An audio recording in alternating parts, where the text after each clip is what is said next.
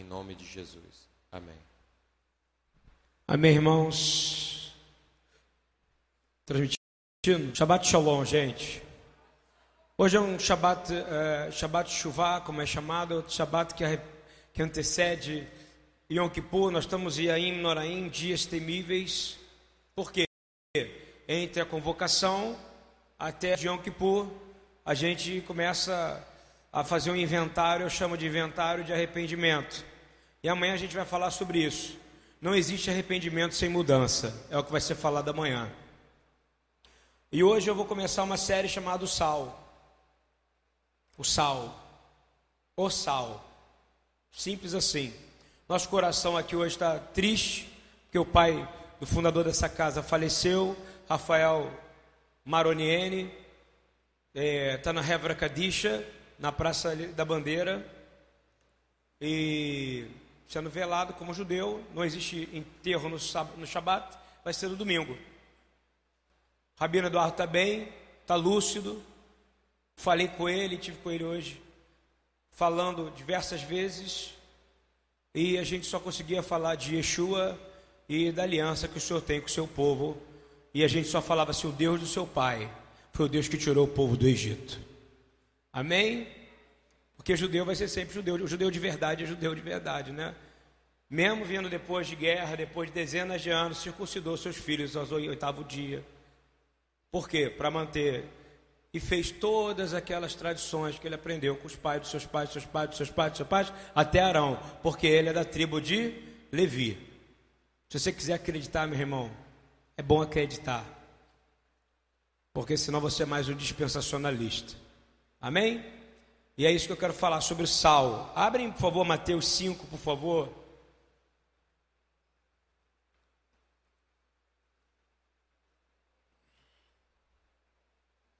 Essa correria toda da gente estar tá construindo muro ali atrás. A gente atende aqui centenas de pessoas durante a semana, que é um lugar onde a pessoa quer falar para mim da fé dela, eu peço. Hoje a gente pode dizer, mostra a sua fé, que a gente mostra a nossa com obras, né? Porque fé sem obras é morta.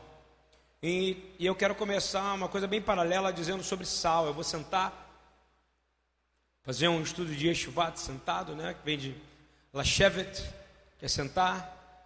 E vamos abrir Mateus, por favor, Mateus 5. É, o sal. E eu quero falar do sal e vou começar lendo Mateus 5. Que todo mundo sabe que é bem, são as bem-aventuranças. Osher ve Osher. Em, em hebraico. A graça que gera o quê? Graça. Bem-aventurado é aquele que recebe porque ele pode dar. Entendeu como é que funciona? Você não é bem-aventurado só porque você recebe. Você recebeu porque você pode dar. Tem sempre uma troca. Olha só. Diz: Bem-aventurado os pobres de espírito, porque deles é o reino dos céus. Bem-aventurados que choram, porque eles serão consolados. Bem-aventurados os mansos, porque eles herdarão a terra. Bem-aventurados que têm fome e sede de justiça, porque eles serão fartos. Bem-aventurados os misericordiosos, porque eles alcançarão a misericórdia. Bem-aventurados limpos de coração, porque eles verão a Deus. Bem-aventurados pacificadores, porque eles serão chamados filhos de Deus. Bem-aventurados que sofrem perseguição por causa da justiça, porque deles é o reino dos céus. Bem-aventurados sois vós, quando vos injuriarem e perseguirem e mentindo disserem todo o mal contra vós, por minha causa exultai e alegrai-vos, porque é grande o vosso galardão nos céus, porque assim perseguiram os profetas que foram antes de vocês. Vós sois o sal da terra, e se o sal for insípido, com que há de salgar? Parei aqui. Você reparou que a bem-aventurança ela sempre te dá uma coisa porque você é alguma coisa? Hein? Você é bem-aventurado porque você é alguma coisa? Porque você faz alguma coisa para alguém. E aí eu queria que você abrisse seu coração e entendesse que tem a ver com limpeza do coração esse dia de hoje que a gente quer falar. Eu queria que nossos corações saíssem daqui limpos nessa noite. Você veio para cá para ser com o coração limpo pela palavra de Deus. Na minha Bíblia diz que a palavra é a única coisa que tem poder para lavar o seu coração. Você acredita nisso, meu irmão? Quem quer mergulhar nessa palavra hoje? Então, isso é o que interessa para nós. Em Mateus 5, a gente vê sal. Aí eu queria que a gente fosse para Jó 6, 6. Para a gente entender, é um estudo, tá? É a maneira que eu estudo a Bíblia, ok? Jó 6, 6 fala assim: Come-se sem sal uma comida insípida? É uma pergunta. Yeshua nunca lança nada que não tenha sentido no que foi falado antes. E ele fala assim: e a clara do ovo tem algum sabor, chega a ser engraçado, né? Jó comia ovo frito, não é isso? Quem comeu ovo frito sem sal aqui? Fala para mim. Sem sal, tu não bota sal nenhum. Mas é melhor com sal, porque não tem gosto de nada. Desde, você sabe que o livro de Jó é o livro mais antigo, né? Depois de, do livro de Juízes, porque ele foi um juiz. É, e aí você vê que tem que ter sabor. Mas eu quero dizer que a primeira visão do sabor está errado. O padrão de ensino teológico evangélico é, ele ensina que a pessoa é sal porque ela é diferente do outro. Porque a gente gera diferença no outro, a gente tem tempero para dar para os outros. Não. O que, o que ele quer dizer é que você tem sal para Deus. Você tem que ser temperado para quem? Para Deus. Para quando Deus chegar perto de você, ele vê que você tem o que? Sabor. Você tem que ter sabor para quem? Primeiro mandamento: Shema Israel Adonai Eloheinu Adonai Errad Baruch Shem Kevod Malhotol Leolam Vaed. Né? Ouve o Senhor, ouve Israel, o Senhor é o seu Deus, o Senhor é um você vai, o primeiro mandamento de todos é amar a Deus sobre todas as coisas. Você tem que ter sabor para quem? Para Ele. Não é para você ser saboroso para os outros, nem para você dar sabor aos outros. Inicialmente é para você ser diferente aqui nesse lugar que está sendo consumido. Eu queria muito que a gente entendesse isso. A gente tem a função de dar sabor a essa terra. Mas não é dar sabor a essa terra dando para o outro. Eu estou querendo dizer, essa é a primeira aula de sal, sal 1. É para você ter sabor nessa terra, para que Deus não consuma essa terra, porque Ele fala: se tiver um justo sequer, Ele não consumiria, não é verdade ou não? Então, dentro do padrão do judaico, ser sal é você ter o quê? Quem que você, quem que você tem em você? Vou falar de novo a palavra de Deus. Você é obediente a mandamento e é por isso que o Senhor vai te guardar. E você é justificado por Yeshua, sim ou não? Nós temos 613 Mishpatim Hukim, mandamentos e estatutos. Te garanto que hoje você deve ter trans, transgredido pelo menos uns 50% deles mas pela graça que se sobrepõe às leis, você está aqui vivo e de pé para adorar o Deus vivo, amém, meus irmãos? Então você tem sal, por quê? Porque você ama Yeshua. Lembra das três coisas, o tripé? Primeiro, você crê e é você discípulo dele. Depois, você entra para o corpo e é batizado. E terceiro, você é ensinado constantemente a aprender todos os mandamentos. Não é isso ou não? São três coisas. E esse é o sal. Crente, crente, ele é sal para que Deus chegue aqui e não consuma esse lugar. E aí eu queria que vocês entendessem que a gente tem que ter sabor. Deus que está falando ali, como é que você pode comer um, um ovo sem sal? Chama comida insípida. Entendeu ou não? E morno, outra coisa, né? Deus ele, ele vomita aquilo que é morno, não é verdade ou não? Só para você saber, morno é aquele que era quente e foi ficando frio, entendeu? Cuidado, porque um dia você pode ter sido o cara crente, mas você pode ter começado a ficar frio. E aí por isso você ficou morno. Por isso que Deus vomita você, porque você saiu do padrão dele. Leonard Ravenhill, que é um maior avivalista desse início do século passado, ele falava que nós temos que tomar cuidado porque nós estamos nos tornando geladeiras com cubos de gelo. Nós não sentimos alegria e a alegria, do, alegria é um fruto do espírito. E eu quero clamar essa alegria para que a gente possa ter alegria em nossa vida. Não confunda felicidade com alegria. Alegria é algo que vem do trono de Deus, amém? Alegria é prazer, é gozo, não é verdade ou não?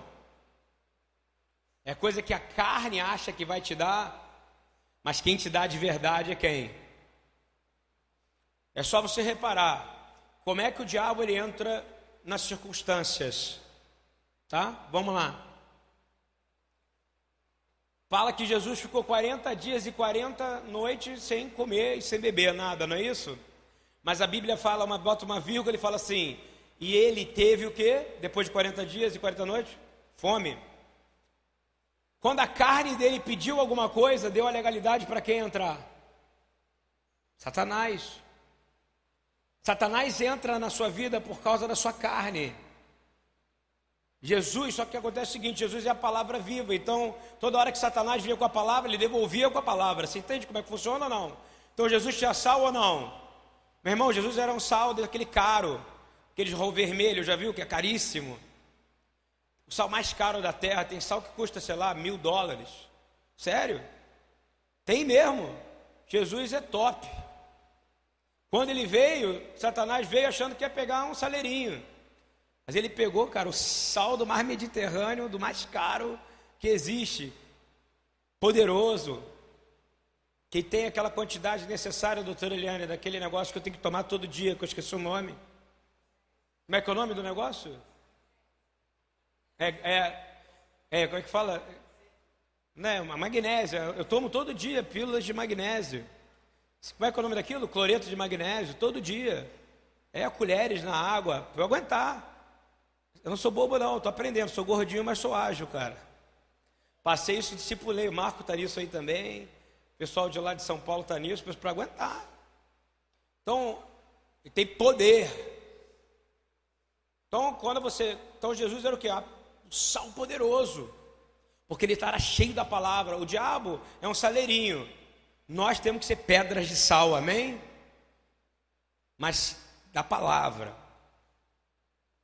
E aí a gente tem que entender que a terra sem a gente, ela já teria sido destruída. Quem concorda comigo ou não? Se Deus não achasse um justo na terra, ela seria destruída. O Brasil tem sodomia, sim ou não? Muito ou pouco?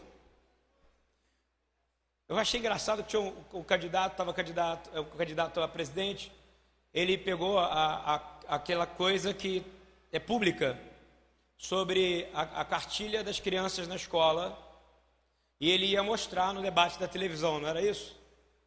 Aí quando ele abriu aquilo ali, na hora que ele abriu, os jornalistas falaram, não, estavam metendo pau nele, porque ele estava falando sobre, eu não quero, é uma escolha, eu não quero meu filho seja homossexual.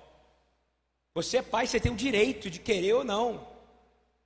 O seu filho nasceu homem para ser homem, nasceu mulher para ser mulher. E ponto final. É isso que é. Por isso que ele tem isso. Por isso que o menino tem aquilo e a menina tem aquilo.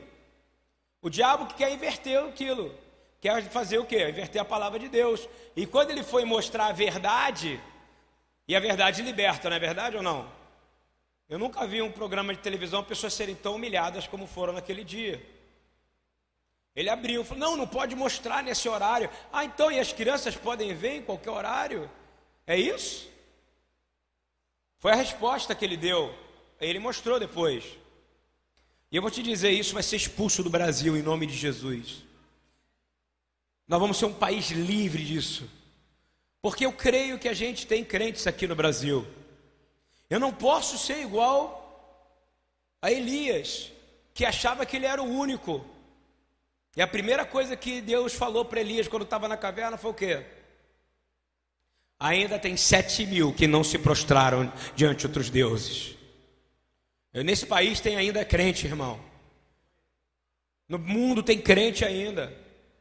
Vou te falar por quê, repete comigo: nós somos sal. Para Deus, é, é Deus que está olhando, Ele está sondando. Se ele não achasse aqui justo, sabe o que ele fazia? Acabava. Ele acabou já uma vez, que custava acabar de novo? Porque tem uma promessa para os que creem. E a promessa é que tudo será restaurado, sim ou não? E aí, eu queria que você abrisse Gênesis 18, por favor, para você entender como é que funciona, o que é um cara que tem sal. Abraão tinha sal ou não tinha?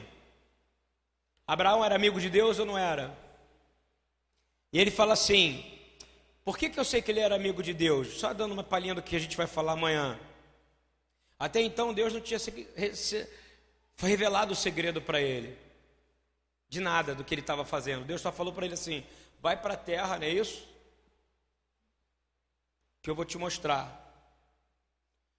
E aí fez a promessa, né? Que seria a numerosidade seria maior do que as estrelas do céu e do que as areias do mar, não é isso? E que seria uma bênção. E todos que abençoarem ele seriam abençoados. E todos que amaldiçoarem ele seriam amaldiçoados. E que ele seria uma bênção para todas as famílias da terra. Isso foi o que foi falado para ele. Até então Deus não tinha aberto nenhum segredo para ele. Porque Abraão, primeiro, não tinha se tornado vulnerável para Deus. E a gente já pregou isso aqui. Quando você se torna vulnerável, você começa a se tornar vulnerável para Deus. E Deus ele começa a mostrar para você. Eu quero dizer que nós queremos nos tornar vulnerável para Deus aqui nesse lugar. Ou você quer ficar protegendo-se de Deus? É isso o tempo inteiro? Torna vulnerável, meu irmão. Abre o teu peito. Fala, pô, tô com sono mesmo, Deus. Hoje está difícil para mim, tá aqui. Mas eu vim. Está difícil, está complicado para mim. Essa chuva é longe, é longe da minha casa, é complicado. A gente aqui que veio de lá de Motondo, Motondo, Coelho, Coelho, Alcântara, né? Tem gente que veio de longe. Tem gente que já estava aqui, sou eu. Tem gente que veio andando. Para Deus é tudo igual. Não sei se você está entendendo ou não. Vocês vieram para o Shabat do Senhor. E a porção é dobrada hoje. Mas o que eu quero falar para você é que Deus é amigo de Abraão. Isso é importante, olha só. Ele diz assim: E chegou-se Abraão dizendo: Destruirás também o justo com o ímpio? Por que, que Deus mostrou para Abraão? Fala para mim. Que, que Deus abriu um segredinho dele para Abraão? Fala para mim, Marcos. Porque Abraão era amigo de quem? E Deus era amigo de Abraão? A gente só abre segredo para quem a gente é vulnerável, doutor Eliane. Que quando se abre o segredo para mim, se torna vulnerável para mim e eu vulnerável para você. E aí a gente sabe quem são os verdadeiros amigos. Jesus demorou um tempo para fazer isso, lembra? Que até então ele só chamava deixava os caras, né? Depois ele fala: agora vocês são meus amigos, porque vocês sabem os meus segredos, os meus planos, vocês não são mais servos. E eu quero dizer, nós não somos, nós somos escravos de Yeshua por escolha, mas ele é nosso amigo. Quem está entendendo o que eu estou dizendo? E a ponto de Abraão, nosso pai na fé, começar a negociar. Ele começa a negociar uma negociação, porque bem de quem é do Oriente Médio coisa de árabe, coisa de judeu, não é isso ou não? Nosso, nós, tem um, um, um pastor chamado Michael Youssef, que é egípcio, e ele fala assim: nosso Deus é Midwestern, nosso Deus ele é do Oriente Médio, cuidado, que ele negocia muito bem as coisas dele quando ele quer, não é verdade ou não? E ele fala assim: se porventura houver 50 justos, ele começa a negociar, isso não é negociação de amigos? Você teria coragem de fazer isso com Deus, cara? Hein? Mas ele era amigo, era o amigo de Abraão. Abraão não tinha outro amigo. Quem era amigo de Abraão? Liga esse ar para mim, por favor, estou calor. Quem era amigo de Abraão? Deus. E ele começa a abrir os seus segredos, então torna vulnerável. Deus se torna vulnerável, Abraão também. A ponto de ouvir Abraão, uma negociação de Abraão. Aí fala assim: Ué, se achar 50 justos que estão dentro dela, longe de ti que faça tal coisa, que mate o justo, foi um ímpio, hein? Olha só Abraão ensinando para Deus, cara. É pureza do coração daquele homem, é uma criança, cara. Uma criança que oferece a mulher como irmã para o faraó. É um cara puro. Tem gente que fala que ele era mal, que ele era isso. É um homem puro. Um dia eu fui chamar Abraão de mentiroso. Essa semana, tomei uma exortação do Espírito Santo. Ele falava, ele era puro. Quem dera se você tivesse a pureza dele naquele momento. Aí ele fez as coisas por pureza, por avançar, por ter que chegar onde ele tinha que chegar. E aí depois ele continua a negociação, que todo mundo sabe como é que é. Ele fala: Então disse o Senhor: Se eu em Sodoma achar 50 justos, dentro da cidade pouparei todo lugar. E aí respondeu Abraão: Eis que agora me atrevi a falar ao Senhor. Ou seja, ele sacou que ele, bom, na primeira eu fui, mas na segunda eu vou falar que eu atrevi, mas eu vou continuar, porque eu sou eu estou vindo do Iraque, né? Você sabe que Abraão vem do Iraque. Ur do Caldeus era o quê? Iraque. Bom árabe ele era, não é isso ou não? Arameu, errante, negociante, negociador. Né? Negociava bem. Só que o Deus também, o Deus, nosso Deus é judeu, irmão. E essa negociação foi feita com Jesus. Jesus é judeu. E ganhar de Jesus não dá para ganhar. Dá para ganhar de Jesus alguma discussão? Nenhuma. O diabo nem tenta. Só na hora que ele falou, estou com fome, ele falou, hum, posso matar ele porque ele tem fome.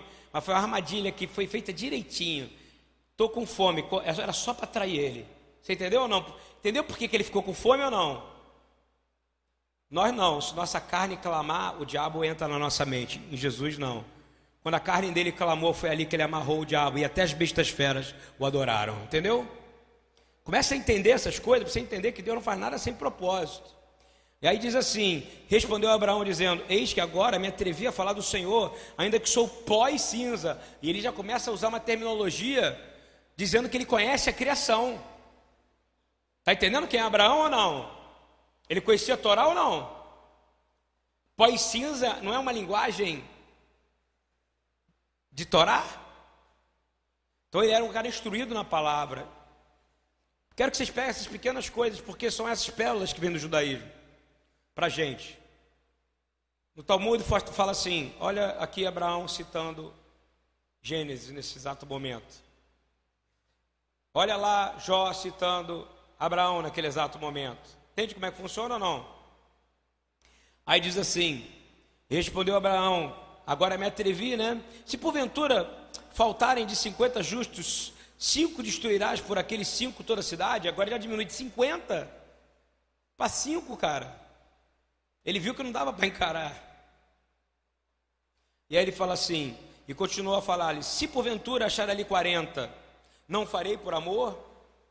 Disse mais: Ora, não se ire, ó Senhor, se eu ainda falar, se porventura se acharem ainda 30. Ele começa uma intercessão. Está vendo o que é interceder? Você acha que quem lança o dardo inflamado do maligno primeiro é o maligno, né? Lê o Salmo 7 para ver de onde saiu o primeiro dardo inflamado. Foi o próprio Deus que liberou. Nenhum mal atinge a sua casa sem que Deus saiba. Você está ouvindo? Foi porque você bobeou em algum lugar. Porque sua carne fracassou. E aí você tem que se arrepender por amor, não por medo. Compreendeu? Com essa pureza que Abraão está tendo aqui. E ele começa essa negociação e ele vai até o 33, ao 32, que eu vou pular. Disse mais: Ora, não se iniciou que ainda só mais esta vez falo. Porventura achar-lhe dez e disse: Não a destruirei por amor aos dez. E o Senhor foi, quando acabou de falar Abraão, e Abraão tornou o seu lugar, ou seja, não achou ninguém. Concorda comigo? Não tinha justo. Na cidade de Sodoma, eu quero dizer que além de homossexual, eles eram violentos, porque eles estavam batendo na porta e queriam estuprar um homem. E um sexo entre dois homens é um sexo violento. Tem sangue. Você sabia disso ou não? Porque o ânus não foi feito para ser um órgão sexual, nem para homem nem para mulher. A sodomia é proibida na Bíblia. Não sei se você sabe disso. Faz parte da minha função ensinar. Porque é um, um dolorido e sai sangue.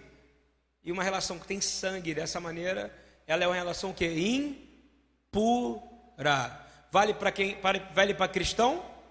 Sim. Vale para cristão? Vale, vale para quem lê a Bíblia, meu irmão. Aí eu queria que você entendesse no versículo 23. Repete comigo assim: Senhor, todo mundo comigo para acordar. Senhor, vai destruir o justo com o ímpio. Você acha que o Senhor destrói o justo junto com o ímpio? Não. Não, minha filha, nunca. Aonde tiver um justo, nunca será destruído. Por isso que a terra ainda está de pé. Tem justo andando nessa terra. Amém? Eu espero que sejamos alguns de nós aqui. É, se você vai no versículo 25, você vê que ele fala, o próprio Abraão fala: Senhor, o Senhor não vai despedaçar em hebraico, né? O justo com o ímpio, de longe, porque o Senhor não vai julgar toda a terra de forma errada. Estou falando pela interpretação daqui, tá? O que eu queria dizer para você é que Deus, nesse momento, está julgando a terra. Quem é o intermediador nesse momento? Quem é que está orando agora por você? E ele precisa saber se você é salvo, porque ele deu uma ordem para você. Porque quando eu passar por você, eu quero ver se você vai me obedecer. E quem obedece é sal. Repete, quem obedece é é sal. Nessa própria história toda aqui, Deus deixou claro que se ele achasse um justo, a cidade ia ser destruída, não é verdade? Mas não achou. Os anjos chegaram, ouviu pela intercessão de Abraão, foi, foi pego quem? Ló, pela intercessão, e foi dada uma ordem. Só para você entender que eu falei que a bem-aventurança, ela sempre é porque você deu alguma coisa, não é isso ou não? Da mesma forma, o sal. Olha que coisa interessante. Foi dada uma hora e falou: não olhe para trás, não olhe para o teu passado, porque se eles estavam em Sodoma, alguma coisa eles gostavam. Concorda de mim daquele lugar? Sim ou não? Ninguém fica num lugar tão maldito se, se não gosta. E aí a ordem foi o quê? Não olhe para trás. A mulher de Ló olhou ou não? Ela virou o quê? Por quê? Porque aquilo que é bênção se torna maldição para ela. Compreendeu como é que funciona a Torá ou não? Porque nós estamos vindo do que? De Brahá e Kelala, não é isso? Bênção e maldição. Então, bem-aventurado aquele que obedece à palavra de Deus. É isso que está dizendo no início da paraxá dessa semana. Mas ela não ouviu, era um mandamento. E você sabe que da, dos relacionamentos pecaminosos que foram tidos é, das filhas de Ló, Vieram várias tribos que vieram contra Israel depois. Ou seja, uma bagunça completa, não é isso ou não? Tudo por causa de, repete comigo, imoralidade. O que? Sexual. É o pecado que o Senhor talvez mais abomine, seja esse. Por isso que o marido, quando tiver que fazer amor com a sua mulher, faça, mas faça de forma saudável. Compreende ou não? sem nenhum tipo de aberração ou abominação. Amém? E aí, uma característica de você que tem sal para Deus. Vamos abrir comigo, por favor. Mateus 5, 10, 11.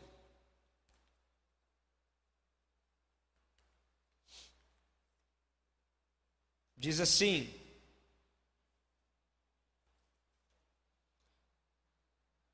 Bem-aventurados que sofrem perseguição por causa da justiça, porque deles é o reino do céu. Quem aqui já viu alguém ser perseguido por causa da justiça? Eu estou vendo um monte de gente.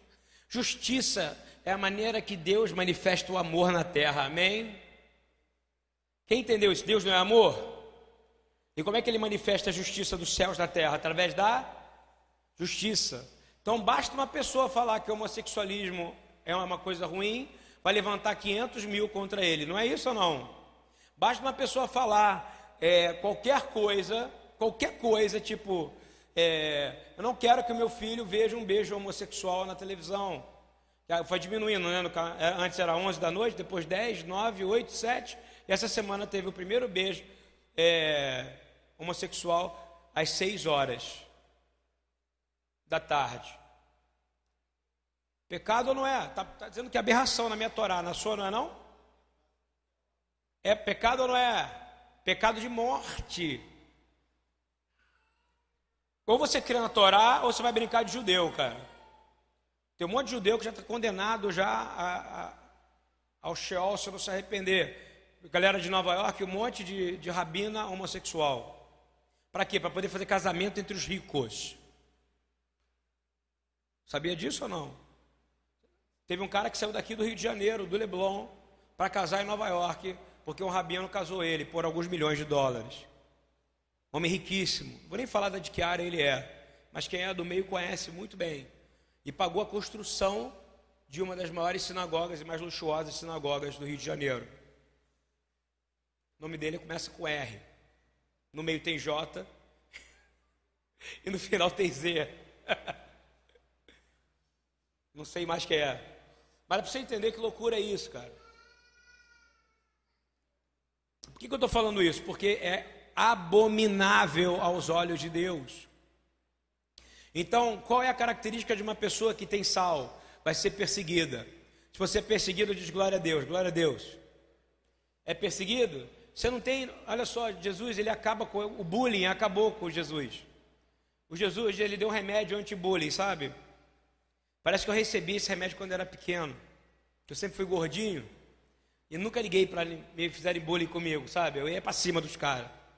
Ele falou assim: não liguem se te odeiam agora, porque me odiaram bem antes de vós. Não é isso ou não? O bullying é o quê? Uma, uma, uma manifestação do que? Do ódio. Só que para quem é inteligente e sabe ler a Torá, está escrito lá atrás em Levítico: se você odeia o seu próximo, você assassina no coração. E depois João fala lá na frente. Quero dizer que a Bíblia ela é conectada, ela não é desligada, entendeu? E eu quero dizer o seguinte: primeira característica que tem sal, ser perseguido. Obrigado por me perseguirem. É o que você tem que aprender a dizer, sabe? Porque tem um galardão, tem um presente para você que é perseguido, porque assim foram perseguidos os profetas que vieram antes de você e que mataram a eles. E se você tiver que morrer pela verdade, você morre ou não? Claro que eu morro porque a verdade é Jesus, amém? Estou falando coisas que são importantes, é verdade. Pela verdade você tem que morrer, porque você não vai mentir, vai? Vai mentir por algum dinheiro? Vai falar, não, eu quero isso. Não, porque quem, quem mente é filho de Deus não, quem mente é filho do diabo. Desde o princípio da fundação do mundo, desde a queda, não é isso? Então a gente continua, Mateus 5, 10 e 11, e diz assim: exultai, ele ainda fala mais, Jesus está ensinando profeticamente: exultai, ou seja, se levante, limpa o rosto, ergue o peito, finge que você é bonzão, está entendendo? Para aguentar. Exultai e alegrai-vos, fica alegre se você é perseguido, porque é grande o vosso galardão nos céus, porque assim perseguiram os profetas que foram de vós. Ele está tá comparando você a Zacarias, irmão. Isso é benção ou não é? Aí a Elias, que foi perseguido, a Isaías. Você não quer ser comparado com os profetas ou não? A nossa fé é baseada nos ensinos dos apóstolos e dos profetas. E aí eu queria que a gente abrisse 1 Coríntios 11, 32, que confirma isso. Diz assim: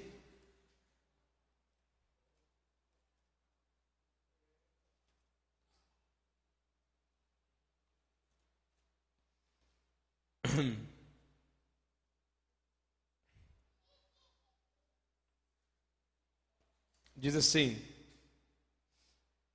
porque se nós nos julgássemos a nós mesmos, não seríamos julgados. 31. 31. Mas quando somos julgados, somos repreendidos pelo Senhor para não sermos condenados com o mundo. Amém? Quem te protege da condenação do mundo? O juízo de Deus, que vai olhar e vai dizer: Olha o meu pedacinho de. Olha a minha pedrinha de sal ali, ó. Essa aqui não se corrompeu, ela é minha. Entendeu? Você tem sabor para Deus. Quem quer ter sabor para Deus aqui? É isso. E aí, Paulo escreve isso de forma maravilhosa. E eu quero te dizer: quem vai te proteger é o Senhor, não tem outro. E eu quero também, além desse versículo, eu queria abrir 2 Timóteo 3,2. Segunda carta de Paulo a Timóteo 3,12. Que diz assim. Vou ler, o, vou ler o 10, tá? Do 10 ao 12. Tu, porém, tens seguido a minha doutrina, o meu modo de viver, intenção, fé, longânime. Repete comigo essas coisas que a gente tem que seguir, porque ele está dizendo que ele segue de Jesus. Vamos lá. Eu faço isso para todo mundo ficar acordado, tá? Beleza? Vão bem? Porque se eu estou acordado aqui, vocês também têm que estar, tá, meu irmão. Eu trabalhei o dia inteiro, cara, desde 5 da manhã, igual todo mundo. Estou em pé aqui. Vamos lá. Tu, porém, tens seguido minha doutrina. Vamos lá. Qual era o modo de viver de Paulo? Vamos lá. Intenção, boa intenção, fé, longanimidade, que é paciência, ok? Amor e paciência. Longanimidade é tipo a capacidade do cara esperar com boa vontade as coisas. E ele está dizendo assim: agora ele vai dizer as coisas ruins, vamos ver comigo também tu tem seguido as boas. Agora vamos ver se ele tem aguentado as ruins. Assim, vamos lá. Perseguições e aflições. Você está sendo perseguido e passando aflições, significa que você está sendo uma resposta de oração de quem? De Jesus. Porque ele diz que no mundo tereis. Mas ele está dizendo para o sal, ele não está dizendo para quem não tem sal. Sal para ele. Então no mundo você vai ter aflição, você é uma resposta. Ah, tu está afligido, está sendo perseguido, isso é uma resposta de oração. Significa que ele confia que você vai aguentar até o final a pressão, amém? Aí a gente vai adiante. E também todos os que piamente querem viver em Cristo Jesus padecerão perseguição. Você quer permanecer em Cristo, sim ou não? então você vai sofrer perseguição. Não tem saída para você. Nem começou, você está num lugar de comodidade ainda. Você não sabe o que é ser perseguido ainda. Você não sabe o que é você falar que você é algo e essa pessoa te perseguir só por causa da sua fé naquele que é o Deus vivo que criou todas as coisas. Mas a sua fé em Jesus, essa fé é que vai determinar quem é você. Eu estou vendo agora numa família de judeus qual a diferença que tem entre uma pessoa de uma fé e outra. Como é diferente quem crê em Yeshua e quem não crê. Pelo preço que for, pela dor que for, eu quero crer em Yeshua até a morte, amém? Essa tem que ser a sua afirmação. É isso que Paulo está ensinando para Timóteo no finalzinho da vida. E diz assim: Tu. Aí ele vai dizer, ele vai continuar. Mas os homens maus e enganadores irão de mal para pior, ou seja, os outros que não têm sal vão como? Vão de mal para pior, enganando e sendo enganados. Não é assim que tem acontecido ou não? Os caras que têm grana, que acham que têm controle, que mandam nos outros pelo dinheiro. Eu vou falar para você: se você controla alguém por presente, você é um dominador. Você não é de Deus. A pessoa tem que te amar pelo que você é porque tem que te amar como ele ama Deus. Compreende ou não? Se você gosta da pessoa porque ela te dá presente, ou você quer que ela goste de você porque você dá pra, presente para ela, você é um enganador. Nós não somos, amém? Pessoas vão nos amar porque nós amamos ela, e o amor é uma mão dupla, concorda? Tem problema querer me dar presente? Não. Se for por amor, amém. Mas se for para me comprar, não quero. Não quero. Versículo 13. Agora o 14. Tu, porém, permanece naquilo que aprendeste e de quem foste inteirado, sabendo de quem o tens aprendido. Ele, tem aprendido de quem? De Paulo, mas de Paulo que vem de quem? De Jesus. Então, para terminar, uma parte do sal. Primeiro, quem tem sal, o Senhor nunca vai tocar e vai destruir completamente o lugar onde tiver um justo. Está ouvindo bem? Se o casamento é um casamento de julgo desigual e tiver um justo lá dentro, o Senhor vai trazer a salvação em algum momento. Eu creio no que eu estou falando. Eu creio. Porque a palavra fala: onde tem um justo, ele não vai destruir. E aí a gente tem que em cima clamar essa palavra, clamar essa palavra. E clamar essa palavra é o que eu estou clamando agora, em nome de Jesus, amém? E eu quero dizer, é, abre o Salmo 91, por favor, 7 e 8. É um estudo, um pouquinho mais longo, mas é a maneira que eu estudo, tá, gente? E agora eu quero falar de quantidade. Olha só onde eu vou entrar agora. Número, receita do bolo. Mãe falar que tem um justo, não tem um justo no meio. E aí o que está escrito ali? Leiam para mim, por favor. Dê lá, Paulinho. Salmo 91, 7 e 8. Fala o quê? Que o mil podem o quê? Cair do meu lado e dez mil podem cair do outro.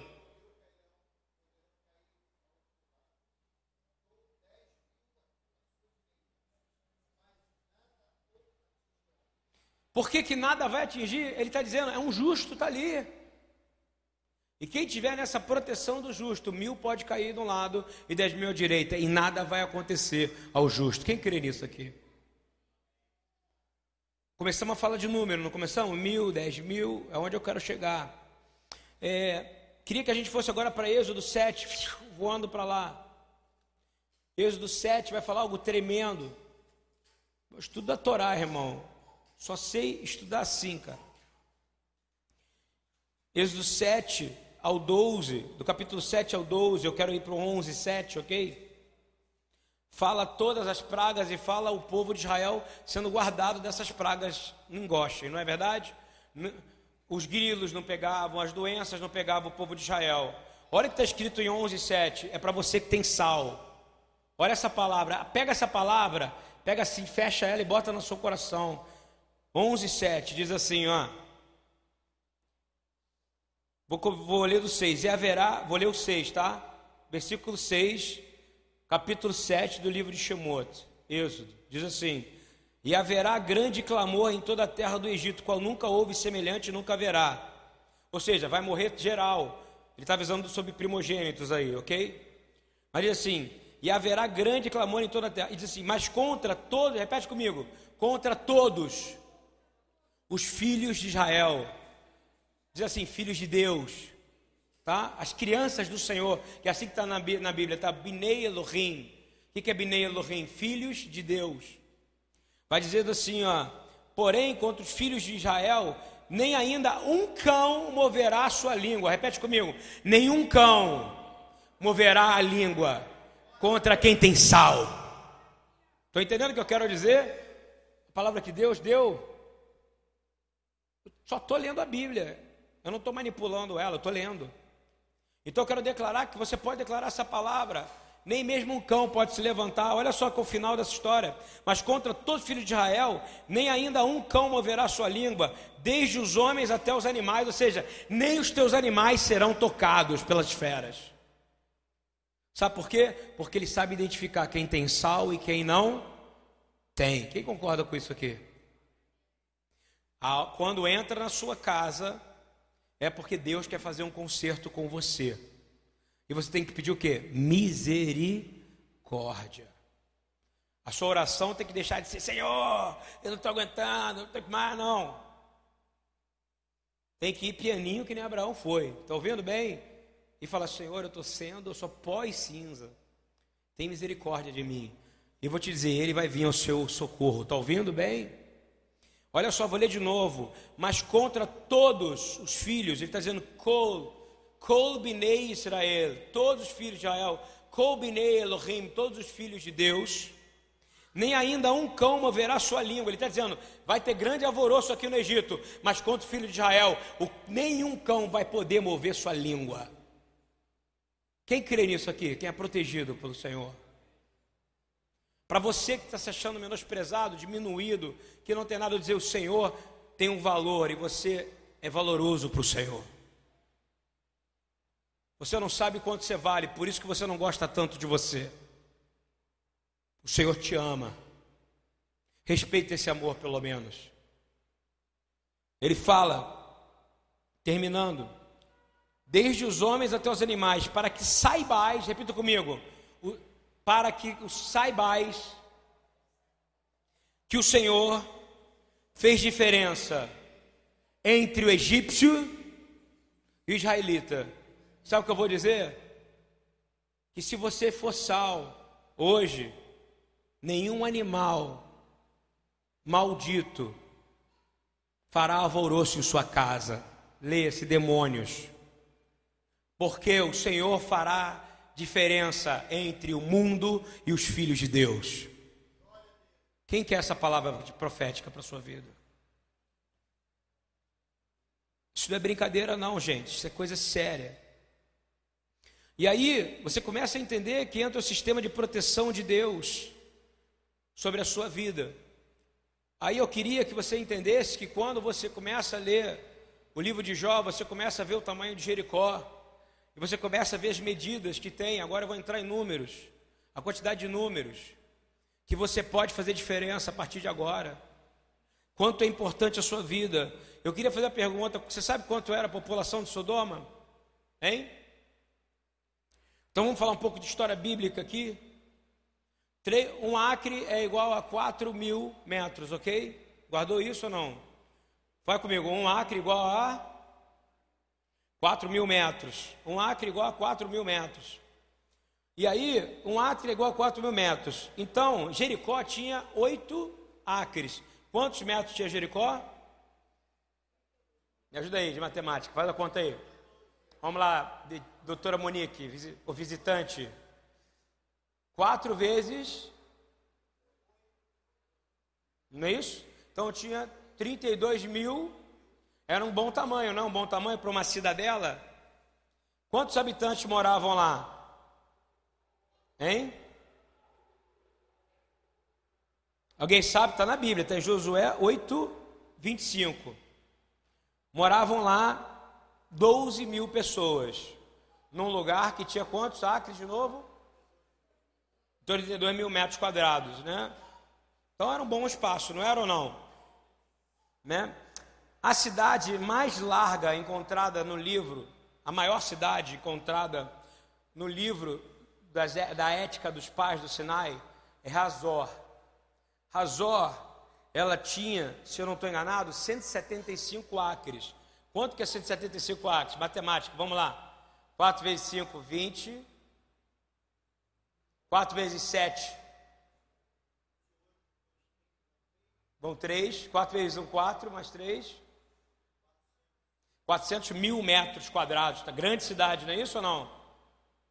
Diz que nessa cidade morava mais ou menos entre 40 e 50 mil habitantes. A cidade de Ai, ela era maior do que aquela cidade. Do que qual cidade? Sodoma. Sodoma era menor, Sodoma era uma cidadela. Guarda esse número que eu vou falar. Aí eu gosto de ir para Jó, porque Jó é o cara que sabe das coisas, concorda? Que Deus começou a revelar as coisas para ele. Aí vamos abrir Jó comigo agora, 33, 23, por favor. Eu quero chegar para dizer quão importante você é, e você pode achar que você não faz diferença na terra. Jó 33, 23, por favor. Diz assim: Se com ele, pois, eu vou ler o 22. Não, vou ler do 21. Desaparece a sua carne, os olhos vistos, os seus ossos que não se viam, agora aparece. E a sua alma se vai chegando à cova, e a sua vida o que traz a morte. Se com ele, pois, houver um mensageiro, na, na, no hebraico é um anjo, malach, malach, ok? Ele está dizendo se houver um anjo, mas na verdade querendo dizer se houver um justo, ok? Se houver um justo, um intérprete, um entre mil, para declarar os homens a sua retidão, a justiça, não é isso ou não? Então, um em mil, ele vai falar de homens, aí depois ele fala, dá um, fala aqui assim que. Então, é, então terá misericórdia dele e lhe dirá: livra-o que não desça a cova, já achei resgate. Está ouvindo? Qual resgate? Tinha um justo no meio de mil.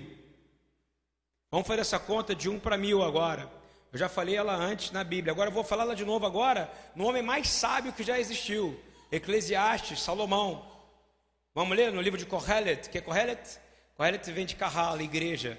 No livro A Congregação, Kohelet, ok? Então vamos lá. Eclesiastes 7, 28.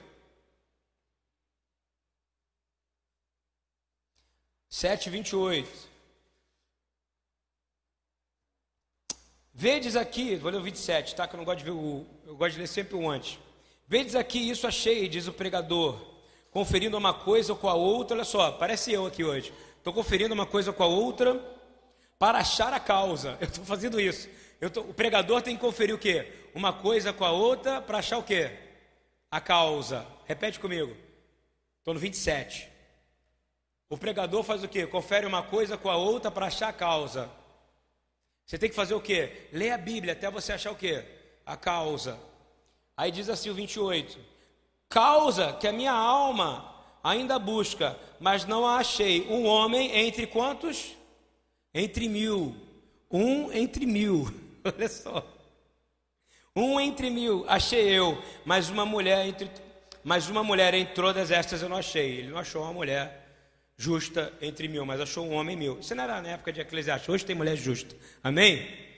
Hoje tem uma para mil. Tá naquela época não tinha, mas hoje já tem. É... Então vamos imaginar, por favor, que uma pessoa tem poder pela Bíblia, o que está escrito na Bíblia, para proteger mil. Não é isso ou não? Um justo para mil. É o que está na Bíblia, não estou inventando, não.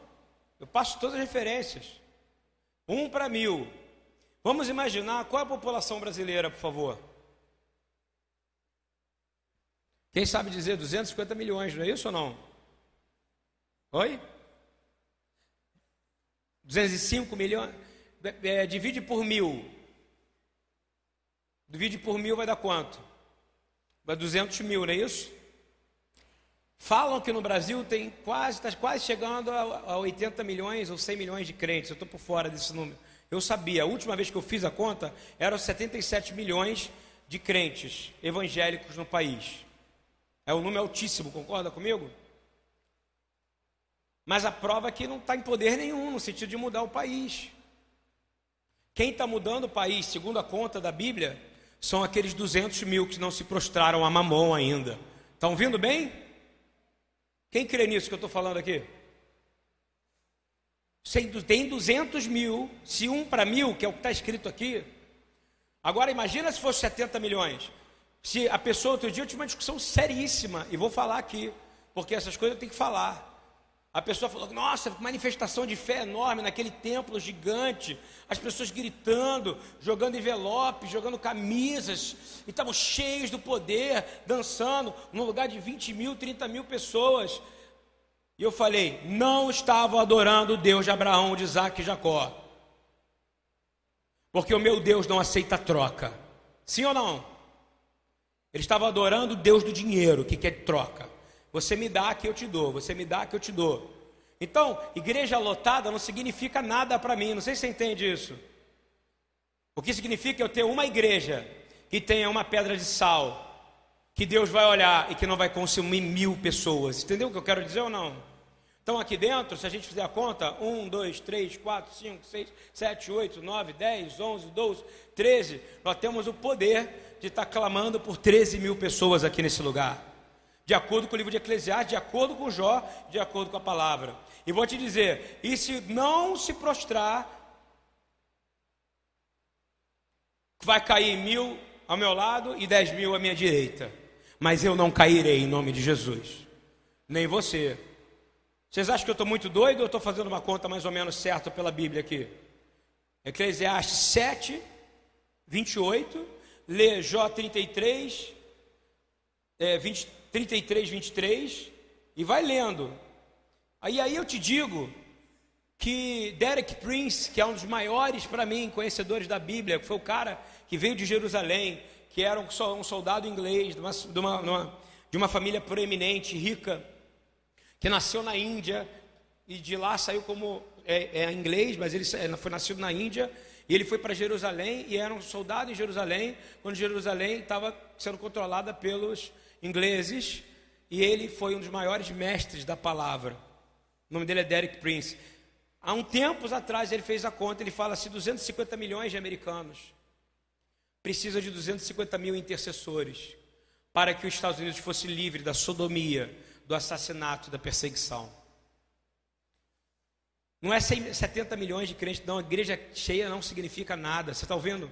Eu vejo pregadores pregando, pregando, pregando, mas o que vai fazer diferença é o joelho daquela senhorinha que está ali, que um dia orou para que o neto dela, aqui, ó, que estava destinado aí para o tráfico, como a gente sabe a história de alguns que ganharam tênis aqui, não é isso? Menininho de 12, 13 anos, que é pequenininho, porque não cresceu, porque não comeu direito, não é verdade? Mas a avó dele orou, a mãe orou, a tia orou, alguém orou, porque nós somos a resposta de oração dessas pessoas. E o menino não está mais na maldição, ele agora é uma pedrinha de sal também. E é isso que a gente tem que fazer, entender que a gente tem que ter o espírito de adoção dentro de nós. Eu quero dizer que Deus é maravilhosamente misericordioso. Você concorda comigo ou não? Para finalizar, eu vou dizer o que, que é ser uma pedra de sal. Essa primeira, sal 1. Ok? Ser temperado para Deus. Repete, eu sou um tempero para Deus. Que a besta fera não, não vai me tocar. Pode tocar o príncipe desse mundo, mas a minha casa não vai ser tocada. Está escrito aonde isso, para você lembrar? Êxodo, ok? No livro do Êxodo, capítulo 11. Leia isso. Leia essa oração repetidamente, para provar que Deus é poderoso, só por isso. E aí você vai ler agora, para terminar, a última leitura, segundo a Coríntios. Já viram como é que está doido o meu estudo? Eu fui colando aqui, ó, para não me perder. Fora de ordem para variar, né? Acho que a Patrícia nunca me viu pregar assim. Segundo Coríntios 5, 20, por favor. Eu vou falar quem, quem, o que é ser uma pedra de sal. Ok? Vou ler para vocês e vou terminar com esse versículo. Eu quero que a gente aplauda Jesus. Eu quero que a gente dê glórias ao Senhor que nos mandou aqui hoje. Vocês querem ser pedra de sal? Quer ser uma pedra de sal lá no Rio Comprido, Silene? Quer ser em Niterói?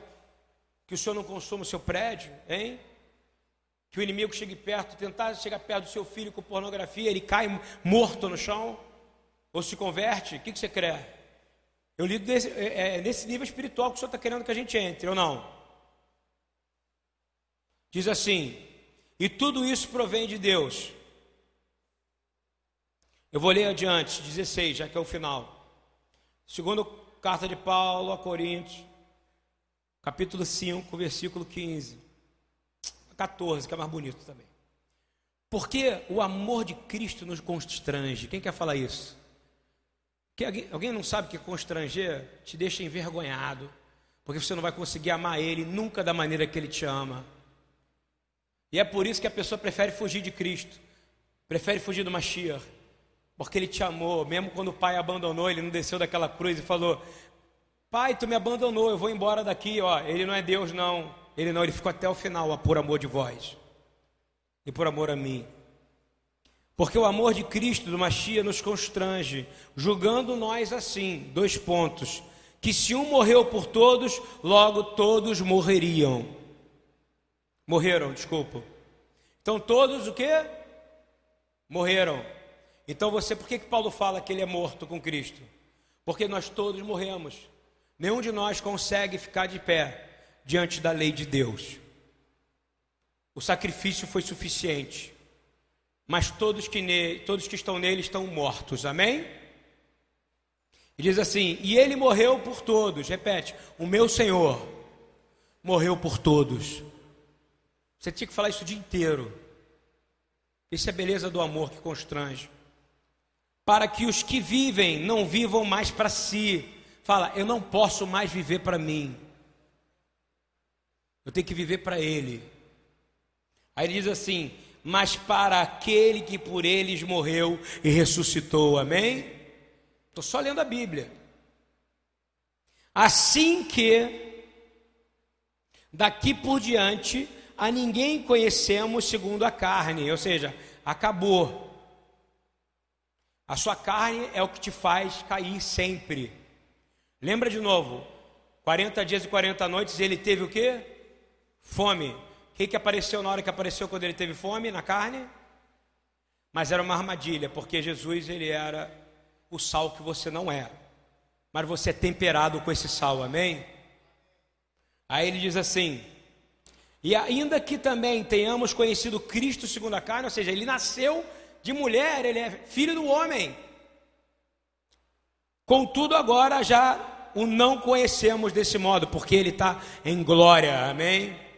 Ele ressuscitou. E diz assim: Assim, vamos ler junto comigo isso, repete comigo. Assim, todo mundo, essa palavra é poderosa. Assim, que se alguém está em Mashiach, nova criatura é. As coisas velhas já passaram. Eis que tudo se fez novo. Sabe o que ele está dizendo? Se você olhar para o passado, você vai virar pedra de sal. Aquilo que era bênção para você se torna o quê? Maldição. Continuando, 18, que é onde eu queria chegar. E tudo isso provém de quem? Do Pai, que nos reconciliou consigo. Ou seja, você agora é sal e o Pai vai te aceitar, porque lembra lá em Jó que fala: ah, Vou eu comer alguma coisa sem sabor? Olha o que Deus está falando. Deus não come nada sem sabor, meu irmão. As melhores hortaliças foi Ele que criou. Hein? Você imagina como é que deve ser o gosto do espinafre divino? Hein? Eu odeio o giló, mas o giló que Deus deve fazer na terra restaurada vai ser o melhor giló do mundo ou não? Eu vou ter que gostar, que quando eu botar na boca foi Deus que fez e me deu. Não é essa coisa com agrotóxico que eu estou comendo, não. Quem está entendendo isso? E Ele quer que você seja o temperado. Quem te temperou? O sal que não se quebra. O nome dele é Jesus, amém? E ele fala assim: e tudo isso provém de Deus, que nos reconciliou consigo mesmo por Jesus Cristo, e nos deu o ministério da reconciliação. Isto é, Deus estava em Mashiach, ou seja, em Cristo, reconciliando consigo o mundo. O que, que Jesus estava fazendo? Jogando sal em você. Para quê? Para quando Deus pegar, te comer por inteiro e falar: esse é gostoso.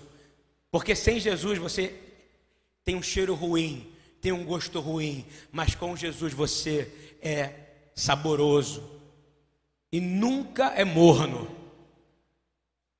Você é da temperatura que Deus quer, amém? Perfeita. E ele diz assim: Deus estava em Cristo reconciliando consigo o mundo, não lhes imputando os seus pecados, e pós em nós, e pôs em nós a palavra da reconciliação. Agora, para terminar, o que é ter sal? É uma palavra que é muito usada, banalizada. Sou embaixador. Ser embaixador não é você ir para um lugar, é você representar um lugar. Quem entendeu o que eu estou falando ou não?